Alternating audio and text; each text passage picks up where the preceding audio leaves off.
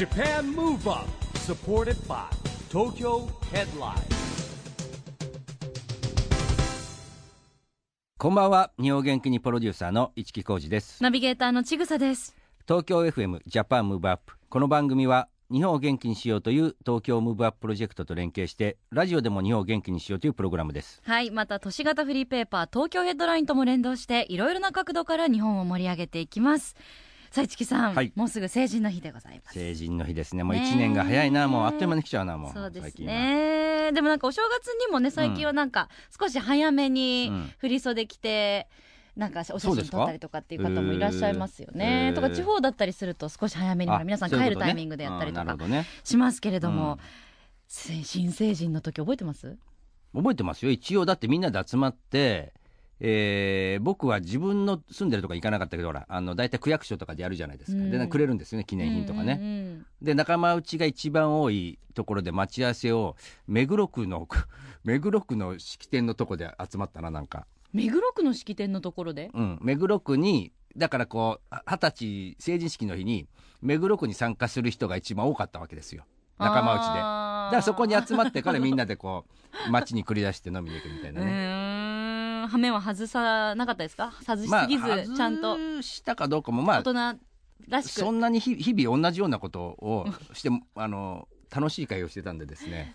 まあ羽目は外すてるのかどうかはちょっと忘れました、何か今年成人になる方々へのアドバイスとか。うん、やっぱりいいろんなことを経験してほしいですよね。で僕毎年注目してるのがサントリーが成人の日に広告出すんですよ、えー今伊集院静香さん。これが素敵なの。毎年。あのね二十歳になる君たちへってメッセージが来るんですよ。うん。これ読んでくもうね毎年僕これをもうフェイスブック自分で上げますもん。みんな見てくれあー。もう本当いいこと書いてある。へえじゃあちょっと要注目ですね、さあそして今日のゲストはそんな未来ある若者をサポートしているお方です、早稲田大学教授の朝日徹さんです、はい、えー、朝日教授はですねもう僕の大学時代からの同級生なんですねあの前もねあのスタジオにも来てもらったり、えースタートアップハブ東京で一緒にイベントなんかもやってるんですけれども、まあ、現在はですね、えー早稲田大学の教授やってる朝日先生のもとで僕もですね、えー授業を一緒にやっても5年目になるんですけども、えーまあ、そのですね早稲田エッジ人材育成プログラムの、えー中心人物の方です。まあ、そしてですね、えー僕が事務局長やるですね21世クラブのメンバーの仲間でもあってですね、まあ、いろいろですね。一緒に取り組んでます。はい、えーこの後たっぷりお話伺っていきたいと思います。朝日徹さんのご登場です。 Japan Move Up supported by 東京ヘッドライン。この番組は東京ヘッドラインの提供でお送りします。それでは今夜のゲスト早稲田大学教授の朝日徹さんです。こんばんは。こんばんは。ようこそいらっしゃいましたもう朝日さんはスタジオにもお越しいただいてますし、早稲田大学や丸の内のスタートアップハブ東京での公開録音にもご協力いただいているので、もう市木さんとはだいぶ仲良しでいらまあっしゃいますし、ね。大学同級生ですからね。ずっと仲良ししですものね今日ちょっと砕けていろんなお話伺えればなと思うんですが、わ朝日さんよろしくお願いします、はい、こちらこそどうぞよろしくお願いいたします。よろしくお。願いします。もうスタートアップハブ東京ではかなりの回数番組もね公開録音やらせていただいてそうですね。ますけど増田翼さんとカリスマ勘太郎さん。そうですよね。ね。最近もさせていただきました。あそうか。もっとやってますね。あの e ガールズだった、えー、あやちゃんあやちゃんとかね。来てもらってるから、うん。3回やってるのかな？結構やってるんですよ、うんうん。あのスタートアップハブ東京でのイベント改めてはい。ご説明いただけますか、まあ、これはですね、まあ、あの言葉通り東京創業ステーションということでですね東京都がやってるものなんですけれども、まあ、その中でも起業家を目指すですね学生たちをね応援していこうということでこれあの朝日教授と一緒にですね、えー学生たちが中心となっているイベントなんですよそれを僕らがサポートするという形ですね。うん早稲田エッジ人材育成プログラムっていうのもあるじゃないですか、はい、これはまた別の。これは朝日先生に聞いたら朝日先生、いですね。ろんなプロジェクトを同時に進行されてるんですよね。そうですね。あの今えっと市木さんが言うあの言いました。学生たちが中心となっているそのまあ団体を beyond 2020 NEXT PROJECT というものにしておりまして、でそこのメンバーっていうのはじゃあどこで知り合ったかというとこの早稲田のエッジプログラムというところで、うんえー授業とかイベントで知り合った仲間が中心となっているそういう団体なんです。ですからそういう我々大学の中で、えー行われているプログラムで知り合った学生が外で今度はいろいろなあイベントを自分たちでやるというそういうものになっております。まあ、イベントと同時にやっぱりコミュニケーションを取ってですねもうだから世代も超えて大学院生もいれば大学生もいればっていうですね、あのーずっと授業でやってきたんですけれども授業があった後ですね、えーこのプログラムの特徴はですね居酒屋講義がありましてその後に。で毎年やっていくんですけどもあのもちろん大学にいたり大学院にいる間はあの別に何回でも参加できるんですね。でも卒業していく人もいるじゃないですか、うん。で卒業してってもみんなが世代を超えて、えー協力し合ってですね早稲田を盛り上げていこうということでですね朝日教授と話してえーこれをねなんか形にしようということで始めたんですけど。うーん。その居酒屋の方も出席率はかなり高いんですか？居酒屋はまあそうですね。まあ授業を受けた後に本音トークになるじゃないですかまた、まあ、毎回大変ですけどね参加する方は。それであの今度今ちょっと、えートライアルでやってることはやはり授業でその後授業で聞けなかったというような子たちがいっぱいいて、それで実はその懇親会のところで本音トークが出てきて、そこでいばもらったそのアドバイスにでまあなんていうか奮起して本当に起業につながったりとか、例えばビジコンに出て優勝しちゃうとか、そんなのにつながったのもあって我々としてはやはりその授業の目的は意識をこう高めてあげるっていうそのための材料をいろんな OB とかあからあいただいて、えー提供すると。でもともとは2014年から、えー17年の文科省のプログラムでエッジプログラムというのがあってそれで各大学がやってたんですね。でそれが終わった後は今度は各大学だけじゃなくて大学がコンソーシアムを組んでえーやるっていうプログラムが始まりましてそれが EDGE-NEXT というので、その今まさに EDGE-NEXT プログラムというのがあー始まってそれもお市木さんと一緒にあの推進しているところです。すごいもう横文字のプロジェクトがいっぱい。そうなの。覚えきれなさそうです。まあこんなプロジェクト好きの僕でも覚えきれないぐらいあるんですよ。すごいですね、はい。その一番新しいのがそのじゃあ EDGE-NEXT っていう。そうですね。さらに EDGE-NEXT の中で、えー海外武者修行プログラムっていうのがありまして、これがまた面白い。武者修行プログラム。これはまた急に古典的な名前つきましたね。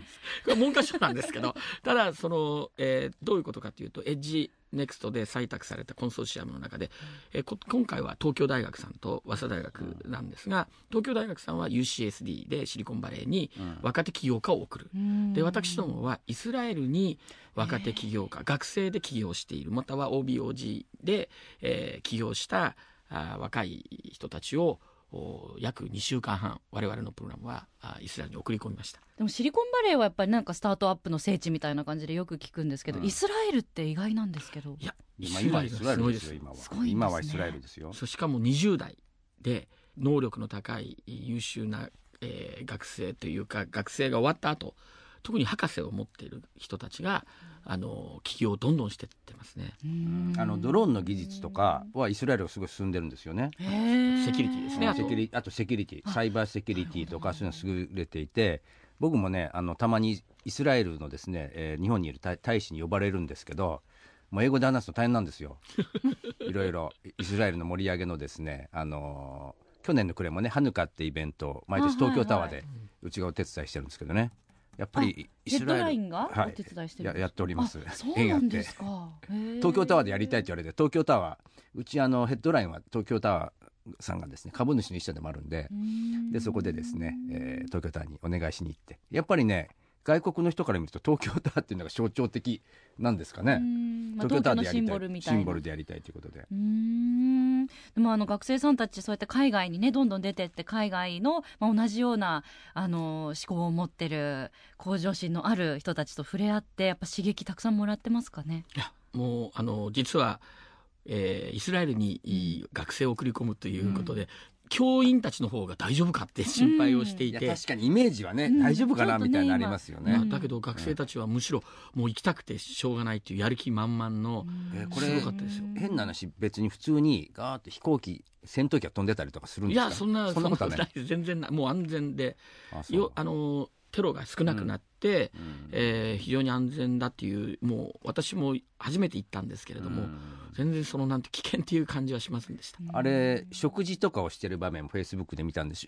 あの食事の方はどうなんですか？あ食べ物は。のー私は大丈夫、ね全然大丈夫うん。です、イスラエル料理みたいなの召し上がったイスラエル料理もそうなんですけどあとちょっとトルコ料理だったりとかまあいろいろな地中海の美味しいんですか？お美味しそう。はい。美味しそう。響き美味しそうですけど。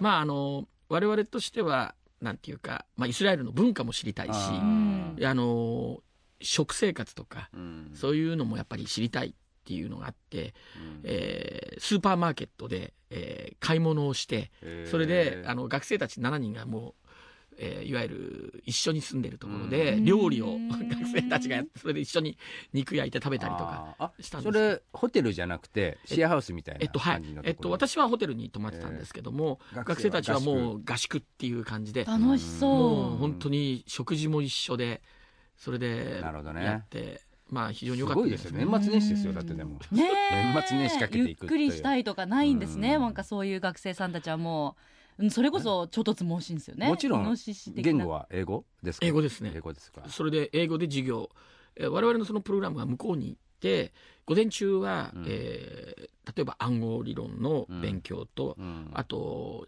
AI の処理とか、そういうような、えー大学の教員とか、そういう人からえー。教えてもらって、で午後は VC、うん。ベンチャーキャピタリストや、うん。または起業家または同業者うん。そういう人たちからいろいろ話を聞いたり、うん。であとはアントレプレーナーのその教育の専門家にも、イスラエルのそのアントレプレーナー教育をやっぱ受けさせるとか、なるほどね。でもう朝から晩まで、へもう缶詰で、ーなんかそのイスラエルのアントレプレーナー教育の特徴ってあります？えっとですね、あのーやっぱりアメリカシリコンバレーで言われているようなリーンスタートアップだとか、あーいろいろなあの手法もやはりイスラエルでも用いられていて、それで実際に起業し本当に起業していてその習ったことをうん。すぐ本当にやっている人たちが、うん。まあ、教えに来てくれるっていう。なるほど。へー。そうすると起業ではなくて、うん。本当に自分が起業起業してリーンスタートアップとかでした人たちから直接聞けるというような、うん身近ですごく聞けたんで、非常に学生たちは刺激になったんじゃないかなとなる思います。ほどね。へうん。実際にあの起業する上で大切なことって日本で例えばじゃあ起業するってなるとどういったところなんですかね？もう市木さんなんてもーなん？ご自身で。いやでも結局は半歩踏み出すかみたいなもう初歩的なことでねうん。今朝日教授が言ったようにですねまあ行動に起こすかどうかだけですよ。ううん。簡単に言うとね。で環境は確実にあの以前よりもやりやすくなってますから。うんまあそうですよね、仲間もきっと増仲間もいやしやすいですしますしだってあのねそれこそほら東京創業ステーションなんかはあのタダで使えてですねいろんなアドバイスくれる人もいてですね、うん。えーそういうのもあるし、まあ、これ事業でも受けられるし、うん。で僕らその居酒屋談義もそうです。また直接いろいろ相談もできたりしますからね。う。んあのもうすぐ成人の日ですけど今時の若者って例えばそういうね居酒屋談義みたいなのとかには行きたくない子が多いとかよく言われてるじゃないですかいやだからお二に人から見てそんな感じはじゃあしないですか？今の若い世代って。えっとまあ、私はいくつかその市木さんの授業も含めたあとエッジえーのいろんなあ授業を見てるとですね我々の時は起業ってものすごい遠い世界だったんですね。だけどものすごく近くなってるそれからあと日本の特徴かもしれないんですけれどもやっぱり大企業っていうものの良さも日本のいわゆるエクセレントカンパニーって言われるところっていうのは世界でもやっぱ注目されてるわけですね。その中で新しいことを挑戦まあ我々イントラプレーナーって言ってるんですけどそそのアントレプレーナーとイントラプレーナー両方目指してるのが事業にどんどん来るようになって、あの元気がないっていうふうによく言ってる方とか見てるけど私は全然そんなこと思わないです、もうむしろ我々の時よりもおーよくやるなそんなによくやるなっていう学生が増えていて僕はもうどんどん背中を押すだけではなくても応援してあげたいっていうそんな気持ちですね。そう若い力がね、でもね僕は外側から見てる二極分化してると思いますよ。今言ったような事業とかに参加してくる子はやっぱり積極的だし、エネルギーあるんですよで一方でししらけてる、まあ一回みたいな世代も多いですから、でやっぱりほらこうなんていうの今デジタルの時代になっちゃってますからね。人とのつながりとかそういうのをもうさ避けるっていうか面倒くさいって思う傾向の人たちも増えてると思うんですよね。だからこそその授業の後にそういう人たちとこ若者とコミュニケーションを取ることによってまたそういう楽しみとか機会がないかったりするわけですよ話してるとね。だからそれように興味を広がってくれればいいなということで続けてきたんですけども、やっぱりねもちろん二極分化してるなっていうのは感じますね。あの僕昨日あ昨日じゃないあの年に1回ですね朝日先生との授業と別にフリーペーパー講座ってやってるんですよ。これ、えーつい最近1月のですね、えー8日にやったんですけども、えー300人ぐらいいるわけ。これすごいです人数いる。だけどねすごいねなんかね90分ぐらいやっててなんだろうその起業家講座やってるよりもあんまり熱さを感じなかったんですよね。あ人数は多いんだけれども人数多いんだけど多分聞いてて、まあ、面白いんだろうけど面白いって思ってくれて聞いてて単位が取れるから来てるなっていう感じが したわけですよ。なるほどねだから一部にした質疑応答の時に何人か手上がるんだけど、まあ、多くの人はとりあえず話聞いてて、えーまあ、単位取れるからいいかみたいな感じもね、あるあるなだからやっぱりあるからなそういう授業出た経験あるからな。そうそうそう。だからいろんなゲストが来てだってで出てるだけ単位もらえるんだったら楽勝じゃんみたい。なそう出ますもん。ね。絶対出ますもそうんそう。そっかでもまあその中でもやっぱりやる気のある子たちはどんどん積極的に質問したり、まあでも確実前に僕らの時代より学生は真面目になってますうよ真剣ですよね。そういうことに関して。勉強に第一でもねしし真剣。なるほど。だってもう市木さんの時なんてもうメインは夜の活動でしたもんねクラブ活動。いやそんなことないですよ。あの昼間ちゃんと大学に一回行ってみんなの顔を見てから街に出るっていうですね。ですはいかね。まあでもそんなお二人まだまだお話伺っていきますけれどもここでですねぜひ朝日教授から日本を元気にするナンバーをお伺いしたいと思います。どの曲にしましょえーっとそうですね、えー近藤正彦さんの「銀ギラ銀にさりげなく。うあら来ましたねマッマッチ。これはよくなぜ？歌ってたんじゃないですか朝日先生昔。あ そうですね。確か。もうとにかくうカラオケになると必ず歌う。今でも？えあの海外に行っても歌います日本語で。おおこれやっぱりさ海外には入ってるんですか？マッあのチに YouTube でダウンロードとかできるんです。だからカラオケ文化。えー私ドイツ大ドイツのボン大学とかあの非常に交流仲良くやってるんですけど、その終わった後、えーシンポジウムとか終わった後、懇親会で僕らも知らなかったんですけどあのカラオケ日本に来た時はカラオケ連れてってるんで彼らはそれを YouTube でかダウンロードしてそれで流すんですね。えドイツの人も歌うんですか？歌いますよ。ドイツの人歌大好きですもん。え何？それは日本の歌？英語で歌うの？英語でで僕らは英語でやるんだけど僕だけギンギラギンの時は日本語になあるなるほどね、はい。えギンギラギンだけは譲れないんですね。譲れないです。あーじゃあエネルギーを与えてくれる曲ということで、ありがとうございます。それでは朝日教授からのリクエストです。近藤正彦ギンギラギンにさりげなくやっぱり元気になりますね。これはこの曲聴いてるとね、口ずさんでしまいますが、あのー今年もきっと、あ、新年会とかで歌われ、もう歌われました？今年はままだですか？だあの我々の大学時代の、はい。まあ、友人が集まって、えーサークルの友人が集まって今1年に1回やってるんですけどそうすると大体カラオケが入ってきてそうするとこの曲は誰かが歌います。なるほど。じゃあ、朝日さんの今年初ギンギラギンも間もなく でしょうね。お送りしたのは、朝日教授の日本を元気にするナンバー、近藤正彦ギンギラギンにさりげなくでした。ラジオで日本を元気にするプログラムジャパンムーブアップ一木工事とちぐさでお送りしています。そして今夜のゲストは、早稲田大学教授の朝日徹さんです。後半もよろしくお願いします。よろしくお願いいたします。さあ朝日さん今年はですね、えーラグビーのですねワールドカップが日本で開催されるんですけれども、まあ、ラグビーといえばね、えー早稲田大学我々の母校でございますが、えーここら辺は朝日さんも注目してますか？私はもともとバスケットやっていて、えーまあ、ラグビーというのは実は大学に入って感動を覚えたっていうのがありまして、まあねあの聡明戦とか早慶戦とかね盛り上がります人気ありますから、まあ、野球とラグビーですよねやっぱね。あの僕らほら付属校だったから僕ら高校の頃からこう、まあ、見る習慣っていうかね、えーなんか大学に引きずられて高校も強かったんですよラグビー。うん。で結構その花園に行ったりとかもしてたし、えーなんかねこあのー今回は残念ながら明治に負けちゃいましたけどね準決勝。準決勝っていうのはあれ？そうですね。ね。準決勝ですね、でも本当数々の名選手輩出してますものね。そりゃそうですよ。本庄さんから始まる。知らないでしょ？でも本庄さんとか。リアルタイムでは。国学院久我山からはすごい人気だったんですよ。うーん。なんかさっきあと朝日先生が言ったような、記録が破られてないでしょ？そうですね。なんか、えーホームページで調べると本庄さんの出たその試合がが国立競技場のもう、えー人数、まあ、いわゆる動員数が動員数がまだ破られてないっていうふうに書いてありましたけどね。ね去年久しぶりに僕本庄さんに会ったんですよ。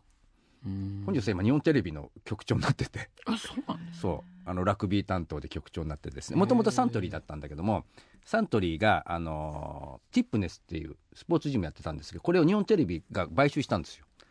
でティップネスに本庄さん役員でいたんでそのまま一言こう移ってきてですね。うん。でティップネスにいるよりラグビーの有名選手ですからワールドカップラグビーがあるんだからスポーツでラグビー担当っていうことでですねなったらしいんですよ。めちゃめめちゃ久しぶりに会ってですね、えー言ったら相手あんまり覚えてなかったんですけど 残念ながら。でも今一番じゃあお忙しいんじゃないですか？もうもう今年ですからこれから忙しいんじゃねないワールドですかねカップ7月に7向けて。月。これ盛り上げていかなきゃいけないんですよね。ちょっとまだいまいち盛り上がってないんですよこれ7月から始まるんですけどで日本代表戦が3試合やるんですって。うん。釜石と、えー埼玉の熊谷と、えー大阪の花園。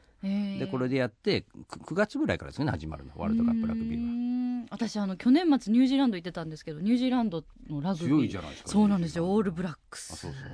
なんか2連覇してるですよね。あれ不思議だよねなんでニュージーランドが強いんですかね。もともとラグビーってイギリス？イギリスイギリスですか？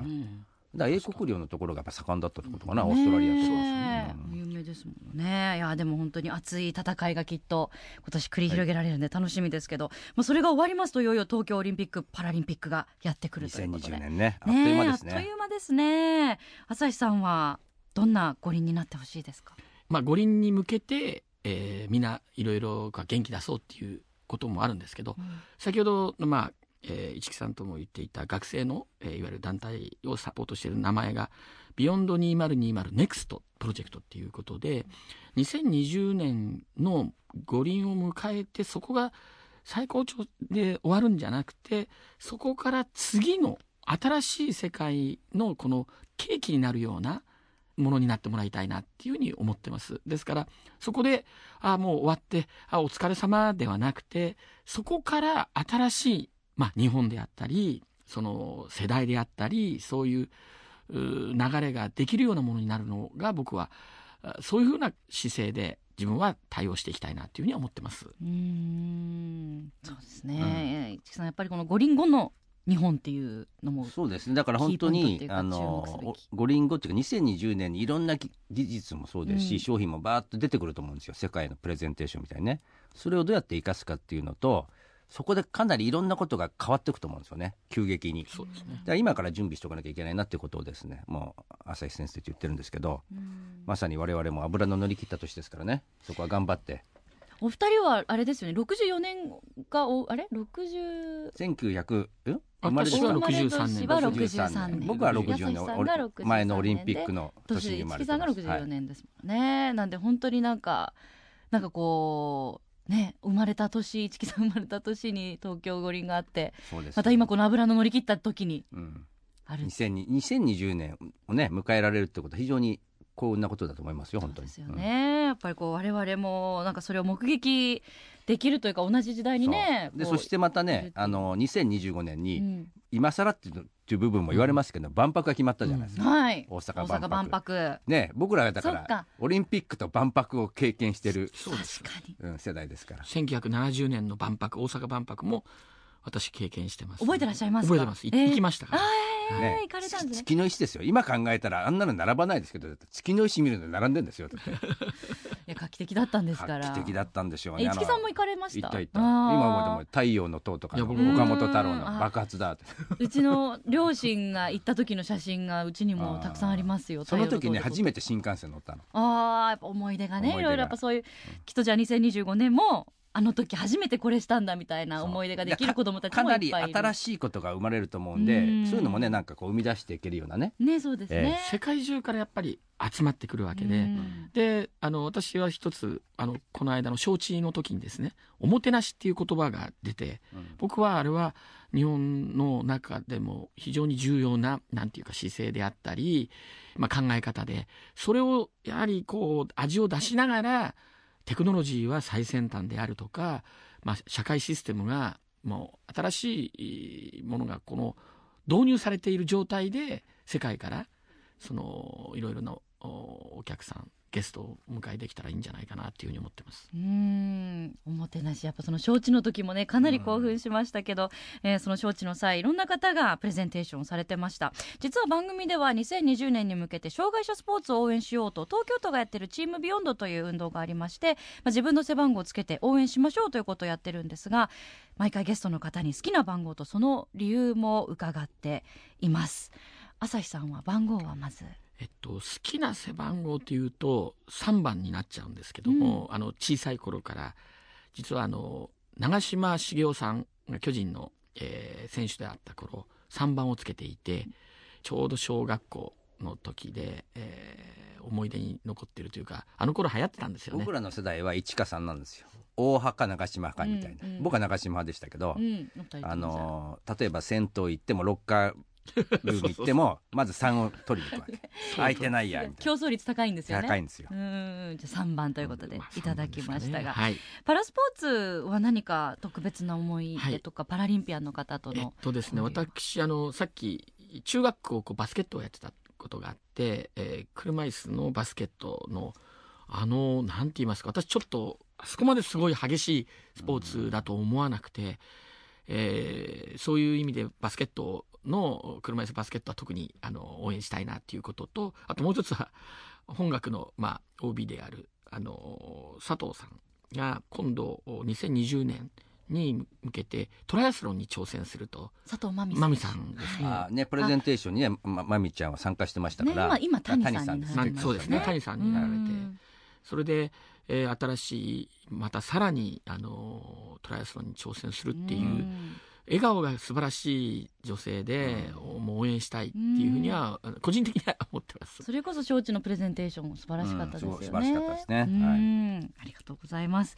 え朝日さんまだまだお話をお伺いしていきたいんですが残念ながらお時間が迫ってまいりましたので最後にぜひこれからの夢をお伺いできればと思います。もう月並みなんですけどもやはり私は一応大学の、まあ、教授として学者である一面とそれからやはり、えー教育者として何かこう学生たちを教育するのに新しいことを提案していきたいという意味で自分自身もフロントランナーっていうキーワードで新しい道なきところを自分で道を作っていくっていうことをあえて、えーまあ古い言葉かもしれませんけどフロントランナーっていうことで、えー今年は頑張っていきたいなというふうに思っております。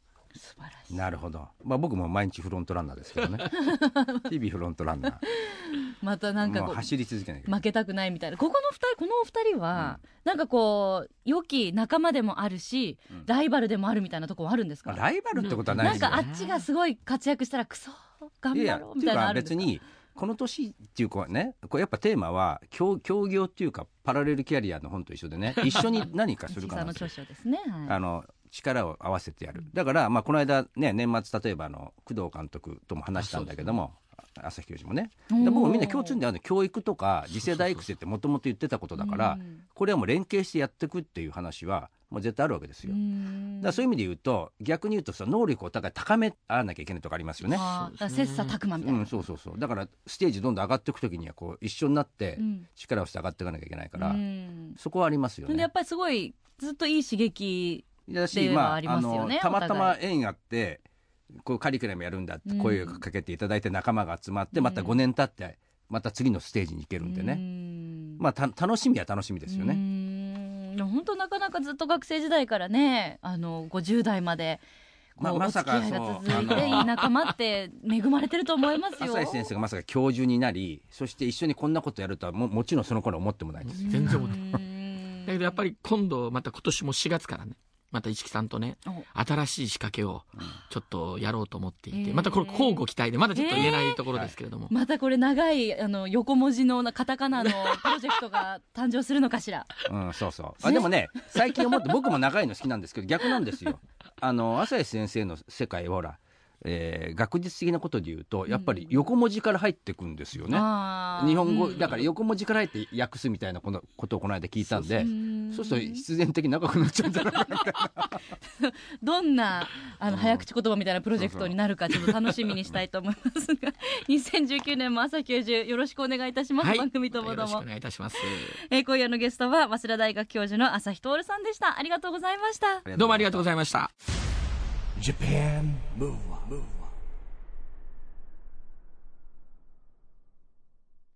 今日は早稲田大学の朝日徹教授に来てもらいましたけども千草さんどうでしたか？話聞いて。うーんやっぱり朝日教授お越しになるたびにやっぱ今の若者の勢いとか、は熱意みたいなのを感じますよね、うん。あの私も公開録音の時なんかは実際にね学生さん、はい。あ行きましたね。そうですよ。大学まで。そう と触れるんですけど、はなんかこうやっぱり今までのイメージと違うんですよね、うん。すごく積極的な人が多いし、はい。だからこれからの日本になっていってくれる人たちなんだなって実感しますね。あの千草が一緒に大学行ってもらった授業ってかなり前じゃないですか。今人数がもうあのあの時の多分ね5倍とか6倍とか。いますよ、数年で？5年あ5倍ぐらいかな、5倍ですか、まあ、あの時だから、うん、30人ぐらいかな、うん、うん。あ3倍だ。まあ今100人ぐらいでもすごい100名ぐらい。100名も。100名ぐらいいます。ええ本当にこれからに向けてね。もうね。パワーになっていきますよね。うん。頑張らなきゃいけないなと思いますね逆うん。に教えてる側もね、うん、うん。そうですよね、はい。だってもうそういう朝日教授だったり、まあ、市木さんうん。が教えることでいろいろと吸収して育っていく育ってくれた人がまた助けてくれるわけですうよきっーん。助け合い、と助け合い。相互扶助 えーまたぜひスタジオにもお越しいただきたいと思います。さあそして毎月第2月曜発行のエンタメフリーペーパー東京ヘッドラインからのお知らせです。来週1月14日月曜日にフリーペーパー東京ヘッドラインの最新号が発行されます。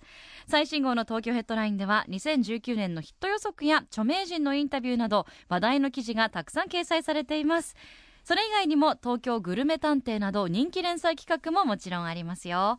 また東京ヘッドラインでは LINE ニュースでのニュース配信もスタートしています。火木土の週3回東京発の旬な話題をお届けしています。ぜひ東京ヘッドライン公式アカウント友達追加してください。ということでジャパンムーブアップ今週はお別れの時間です。次回も元気のヒントたくさん見つけていきましょう。はい、えー今年2019年はワールドカップラグビーもありますしオリンピック・パラリンピックが開催される2020年も間近になりました。ますます今年も日本を元気にしていきましょう、はい。 Japan Move Up お相手は市木浩二とちぐさでした。それではまた来週。 Japan Move Up supported by 東京ヘッドライン。この番組は東京ヘッドラインの提供でお送りしました。